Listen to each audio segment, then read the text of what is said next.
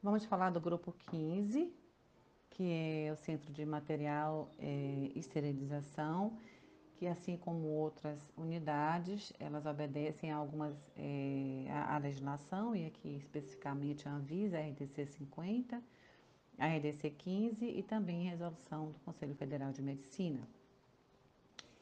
É, esse grupo é, ele se destina a verificar atividades de limpeza, desinfecção, preparo, esterilização, armazenamento, distribuição de instrumental e equipamentos e materiais para toda a unidade de saúde. Primeira questão a ser avaliada é se existe definição de barreiras para lidar com os riscos do processo de esterilização. Essas barreiras elas podem ser técnicas ou barreiras físicas. É importante que nós, adiante, nós vamos conversar um pouquinho sobre essas barreiras, para que o fluxo não fique é, congestionado, trocado e que haja contaminação da área limpa com a área suja. É, nós vamos estar destrinchando um pouquinho adiante sobre essas barreiras especificamente. Segunda questão é se existe monitoramento do mapa cirúrgico ou censo para planejamento do serviço é importante em razão da necessidade de, do serviço do CMS planejar para dimensionar o quantitativo de é, instrumental ou de lápis que vão ser distribuídos não apenas para o centro cirúrgico através do mapa, que deve chegar no dia anterior, mas também para a UTI, também para a emergência e para as unidades abertas. É, a próxima questão diz respeito aos profissionais, né? Se eles são treinados para realizar as atividades. É necessário que eles sejam sim treinados, que haja um cronograma para é, esse treinamento, que ele esteja sendo, é, é, na verdade, correspondido, né? Aquilo que foi planejado. Se existe evidência, assinatura de lista de treinamento dessa equipe se essa equipe, é, eles inclusive são treinados protocolos de prevenção e controle de infecção e biossegurança, é necessário buscar realmente a evidência disso. Uma outra questão é se existe o RT de enfermagem, o RT, o responsável técnico de enfermagem, orquestrando todo o processo de esterilização, mas também é, esse processo de educação permanente no serviço para conferir maior segurança a tudo que sai esterilizado de dentro da unidade. Essa, esse RT, ele com certeza, ele está muito, deve, deverá estar bem imbuído do planejamento das atividades, avaliando as condições operacionais e de infraestrutura, viabilizando a execução dos processos de trabalho, que precisa ser de forma segura. E a gente precisa buscar essa evidência, né? Se está sendo de fato planejado adequadamente e tendo em vista toda a estrutura da unidade. Uma forma de planejamento, uma forma de organização, naturalmente, está ligada aos processos, aos procedimentos que, de, que estão formalizados, que devem estar formalizados. Exemplo, é, o procedimento operacional de limpeza dos instrumentais, do preparo de artigo, da esterilização rápida, ciclos, ciclos flashes, do processamento do material consignado, testes do Bioedic, processo de esterilização a vapor saturado, controle de esterilização com indicador biológico, do armazenamento de artigos que já foram esterilizados e assim como esses outros tantos procedimentos que devem estar é, muito organizados dentro é, dessa gestão é, da RT. Estabelece critérios e procedimentos de segurança para limpeza, desinfecção, preparo, esterilização de instrumentais e materiais médicos hospitalares. É importante destacarmos que essa limpeza, seja ela manual ou automatizada, deve ser feita uma inspeção visual com auxílio de lente intensificadora de imagem, que no mínimo deve ter oito vezes o aumento, e essa deve ser complementada quando indicado, por testes químicos que estão disponíveis no mercado para avaliar se realmente foi bem limpo aquela superfície. O fluxo do processamento está adequado conforme a RDC 15, e essa RDC trata especificamente do CME, das boas práticas. É, o, fluxo ele é unidirecional, sempre da área suja para a área limpa. Isso é importante, é a inspeção em loco mesmo, está fazendo né, o caminho para que se veja, se, se avalie se de fato esse fluxo é unidirecional. O CME possui sala exclusiva para realização de desinfecção, esterilização química líquida, automatizada ou não. É, faz parte, é, para que esse fluxo ele seja unidirecional, é necessário que ele tenha o recebimento do material sujo, um local apropriado para realizar essa desinfecção ou essa esterilização química, só para de, depois ele ser encaminhado para o preparo para esterilização propriamente dita. As prateleiras do CME são constituídas de material não poroso, então a gente já imagina que não pode ter madeira nesse local, porque precisa ser um material que possa ser lavado, que possa ser usado saneantes, propriamente dito.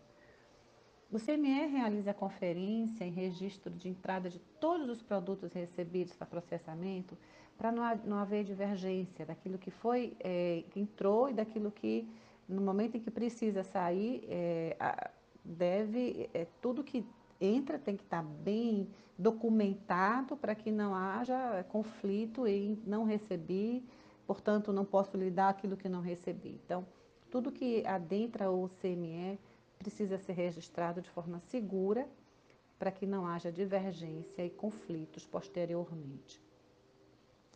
A área de monitoramento da esterilização de produtos para a saúde dispõe de incubadora de indicadores biológicos. Vamos ver a importância disso nós, quando nós falarmos aqui agora dos indicadores, que vamos falar no próximo slide. É, o controle de esterilização envolve todos os métodos de monitoração física, química e biológica o que seria isso? Né? Um avaliador ele tem que, no mínimo, ter noção do que significam esses indicadores. Então, os indicadores físicos, ele faz teste de temperatura, tempo e vapor a cada ciclo. O indicador químico é, são fitas de papel que são impregnadas de uma tinta termocrômica que vai mudando de cor quando exposta à temperatura elevada por um determinado tempo. Elas podem indicar também a exposição ou não ao calor né, que são indicadores específicos de temperatura, ou ainda indicar a ação de diferentes componentes, como tempo, temperatura e vapor. Os indicadores biológicos, esses, esses consistem em esporos de bactérias que são submetidos à esterilização para se avaliar se eles, é, se houve é, uma eliminação dos mesmos. Né? Então, portanto, é, é importante se verificar, quando se pensa em indicador físico, se há registro desses, né? Esses indicadores de tempo, de, de temperatura, de tempo de vapor, eles precisam ser feitos ao início do dia e, naturalmente, eles devem ser mantidos como evidência de que foi feito esse teste. Com relação ao teste para avaliar o desempenho do sistema de remoção do ar, que é o, o Bauer-Dick, da autoclave assistida por bomba de vácuo, esse deve ser feito no primeiro ciclo do dia. E esse método, ele testa a eficácia desse sistema de vácuo na autoclave de pré-vácuo.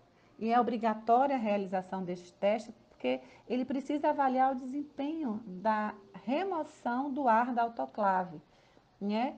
É, e esse controle é, do processo de esterilização por vapor saturado sob pressão abrange a eficácia do equipamento, o registro dos seus parâmetros e o teste de Bordick é o uso de, e o uso de indicadores químicos externos e internos e também indicadores biológicos complementa a segurança para a utilização da autoclave. Né?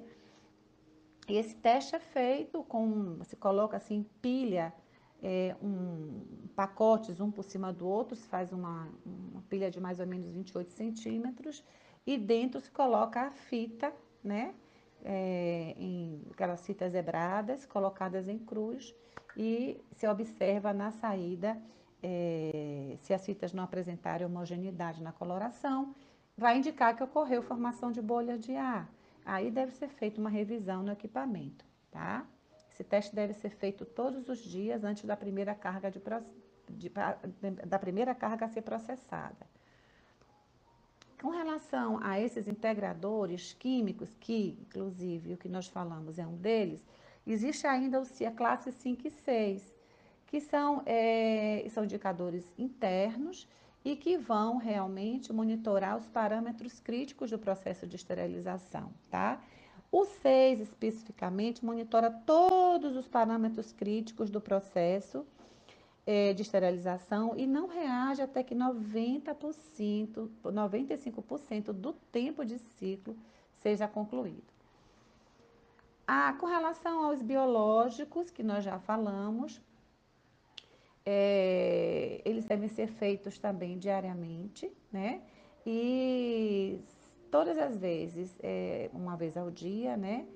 E ele deve, ele qualifica, né? É, a, a, a, também qualifica e, e, confere segurança ao, ao, a esterilização, tá? Todas as cargas contendo implantes, né? É, e também todas as vezes que houver manutenção corretiva e preventiva da autoclave, deve ser feito esse teste. O material de limpeza, ele é exclusivo do CME, ele possui rotinas definidas para troca de escovas e esponjas, possui um depósito de material de limpeza exclusivo. Veja bem, e tem que haver um material de limpeza da área limpa e da área suja. Não pode adentrar o um material de limpeza que foi utilizado na área suja para a área limpa. Tem que ficar atento a esse detalhe também. Existe pistola de ar comprimido para lavagem dos materiais, verdade para enxugar, depois que é lavado, lava-se, depois se tenta enxugar ao máximo por dentro. Existe padronização para rotulagem contendo nome do produto, número do lote, data da esterilização, data limite do uso, método de esterilização, nome do responsável pelo preparo, é importante para conferir segurança. Possui sala exclusiva para desinfecção química, nós já vimos que é importante que, este, que nós tenhamos um local específico para isso. Existe definição de barreira para lidar com o risco do processamento de material? E aí vamos voltar às barreiras que lá no início nós falamos. Veja, barreiras técnicas é, são um conjunto de medidas comportamentais dos profissionais de saúde visando a prevenção de contaminação cruzada entre o ambiente sujo e limpo, né? Quando não tem barreiras físicas, tá? É, essa classe, é, essas barreiras técnicas, elas são usadas mais na classe 1 das, de serviços de esterilização, né? Que são unidades básicas de saúde, que tem um pequeno serviço, né? É, e com relação às barreiras físicas, que é utilizada em, em serviços grandes, maiores, classe 2, em hospitais, é, há de se ter muito cuidado para não haver cruzamento do limpo com sujo. Aí tem que ter uma área de recepção e limpeza, que é o setor sujo, uma área de preparo e esterilização, que é o setor limpo, a área de desinfecção química, quando aplicável, que é o setor limpo a área de monitoramento do processo de extração, setor limpo, a área de armazenamento e distribuição também, que é o setor limpo, tá? É, com relação à, à questão seguinte, é monitorado a qualidade dos instrumentais e materiais médicos hospitalares? Será que a tesoura está cortando? Ela está abrindo e fechando adequadamente? Precisa lubrificar? Está precisando de amolar? Né? Então, isso é importante, está sendo testado também, tem até evidência. Existe controle de tempo de processamento, como, por exemplo, imersão em detergente enzimático em processos manuais validados pelo CCH? É, pessoal, o CCH tem que estar muito juntinho também da esterilização, validando todos esses processos. É, existe prazo de validade formalizado para os materiais processados, incluindo validação dos testes de esterilidade, de esterilização, melhor dizendo? Precisa ter também. Válido por uma semana, válido por é, cinco dias, válido por um mês e assim sucessivamente. Realiza o registro do monitoramento e controle das etapas de limpeza, desinfecção e ou esterilização. E esses dados são, são arquivados por no mínimo cinco anos também é importante se ter essa evidência. Existe procedimento e cronograma para manutenção preventiva e corretiva das instalações e dos equipamentos, incluindo a calibração? Existe? Tá. Cadê o cronograma? Cadê o relatório anual? ou semestral, tá? É, estabelece mecanismos e procedimentos para rastreabilidade, conservação e descarte dos instrumentais e materiais médicos hospitalares, tem que haver registro que permita a rastreabilidade desse instrumental cirúrgico que foi usado, seja ele consignado ou não. Né? E os produtos para a saúde que são submetidos à esterilização é, e utilizados em procedimentos cirúrgicos, é importante porque se houver uma infecção é, posterior à cirurgia, tem que se avaliar aquele registro daquele material que foi utilizado naquele dia, naquele horário, por aquele médico, para aquele paciente. Havendo esta rastreabilidade, pode linkar com a infecção e aí medidas devem ser tomadas para que eventos como esse não ocorram. Então, essa é a importância da rastreabilidade. O registro deve conter o nome do instrumental, o produto ou produto para a saúde, a data, o local do processamento e o método que foi utilizado. Isso deve constar também em prontuário. A unidade fechada funciona conforme as determinações do plano de gerenciamento de resíduo é, em relação a todo resíduo biológico que pode é, é ser, estar sendo processado, sendo descartado dentro, mas também é, é, é, perceber que esses, é, esses indicadores biológicos que são utilizados como controle, né, que testam positivo, eles devem ser imediatamente submetidos a tratamento antes de serem descartados. Então, nós temos aí resíduos químicos, que são os produtos utilizados para a própria desinfecção, além de outros. Então, PG, a, a, a, Comissão de Resíduos ela tem que estar muito presente e acompanhando também as demandas do CME. É, estabelecido e evidenciado o uso de EPIs na área suja, eu, eu coloquei aqui uma, uma, mapinha para que é, nós possamos estar enxergando a necessidade para cada área, para desinfecção química, para o preparo e acondicionamento, inspeção, para limpeza, que é, no caso, a, a área suja, para recepção e os EPIs é, é, utilizados adequadamente, tá? Desde a recepção, a limpeza, o preparo e a desinfecção, e a desinfecção química. Importante lembrar que para a limpeza é, precisa ter borracha de cano longo, nas luvas de borracha de cano longo. É importante ter um calçado antiderrapante, né? E é, também a utilização de, de máscaras, é, a utilização de proteção visual pelo risco de alguma coisa avançar para né, ser, ser, ser é, levada aos olhos. É, é, importante também que esse indivíduo ele tenha é, proteção né, também de uma máscara. Existe metodologia segura para transporte dos materiais sujos e limpos entre os centros cirúrgicos CME? Sempre dentro é, de, um, de preferência de um carrinho ou de uma caixa lacrada, fechada, tá? Para que não haja possibilidade de contaminação nem de quem transporta, nem, de, nem da, da, da do meio que está sendo transportado. Existe evidência de higienização das bandejas ou carros de transporte de material sujo? Importante ter uma área para lavar o carrinho. Se houver o carrinho, ele tem que ser lavado, uma área destinada à lavagem desses carrinhos que transportam material sujo. É documentado o processo de esterilização de forma a garantir a rastreabilidade de cada lote?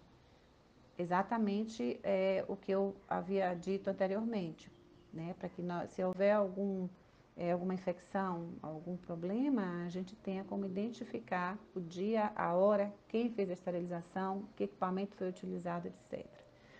Estabelece procedimento para esterilização de instrumental cirúrgico e produtos para a saúde que não pertencem ao serviço de saúde. É, muitas vezes o médico traz a caixinha dele de instrumental. É importante ter um protocolo de recebimento e de como deve se proceder com esse material. Em geral, a instituição de saúde não deve receber o material dito esterilizado por outro serviço. Ele normalmente esteriliza na própria casa. Todos os critérios e procedimentos de segurança para utilização do material estão de acordo com os fabricantes ou evidências científicas.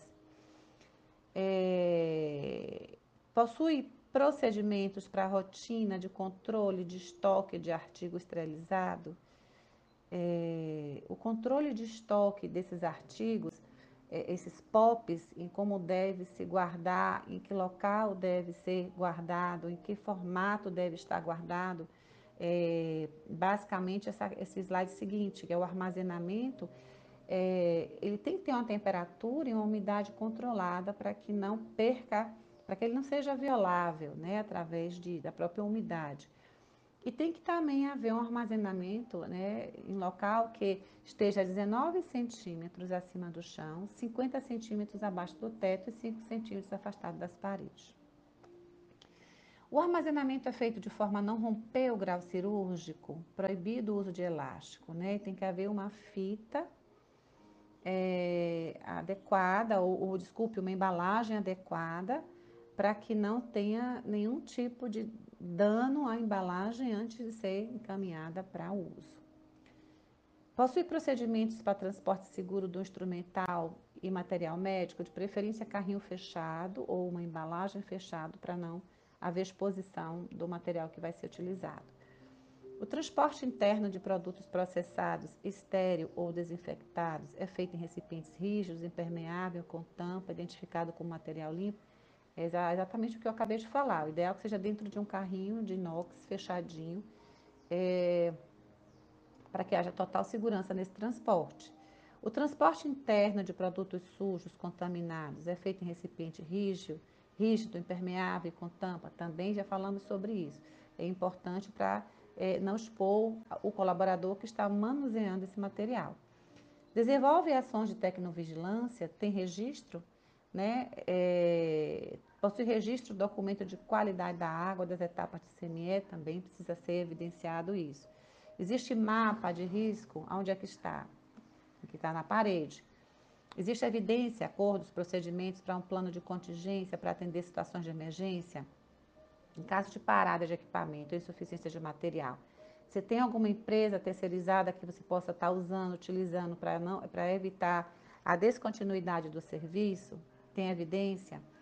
Os fornecedores possuem documentação necessária para qualificação, aí todas as certidões têm que estar negativas, têm que apresentar os alvarás necessários para que evidencie que eles são, é, eles são empresas sérias.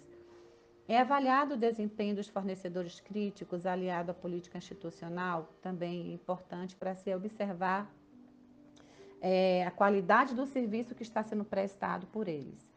Existe notificação de evento adverso com, e com as tratativas adequadas? Todo e qualquer evento adverso que venha a ocorrer dentro da unidade carece de uma tratativa. E uma análise crítica e uma tratativa. É importante ver se o serviço tem. Foi realizada a visita técnica nos serviços terceirizados que impactam a segurança dos pacientes.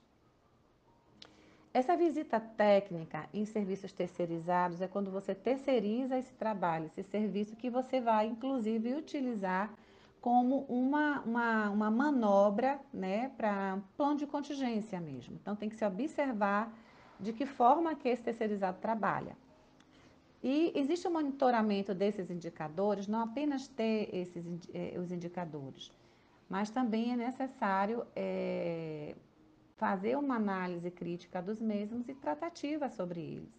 E aí tem uma série deles, tempo médio de limpeza, horas de lavadora parada por manutenção, número de detecção de sujidade visível, tempo médio de selagem, horas de selagem paradas por manutenção, índice de turnover da unidade, de absenteísmo, de acidente de trabalho, de licença médica, de queixa dos clientes, é, número de entrega de material em quantidades insuficientes. Esses indicadores e muitos outros vão ajudar a aprimorar a qualidade do serviço e, com isso, é, também servir para dar segurança à, à unidade como um todo.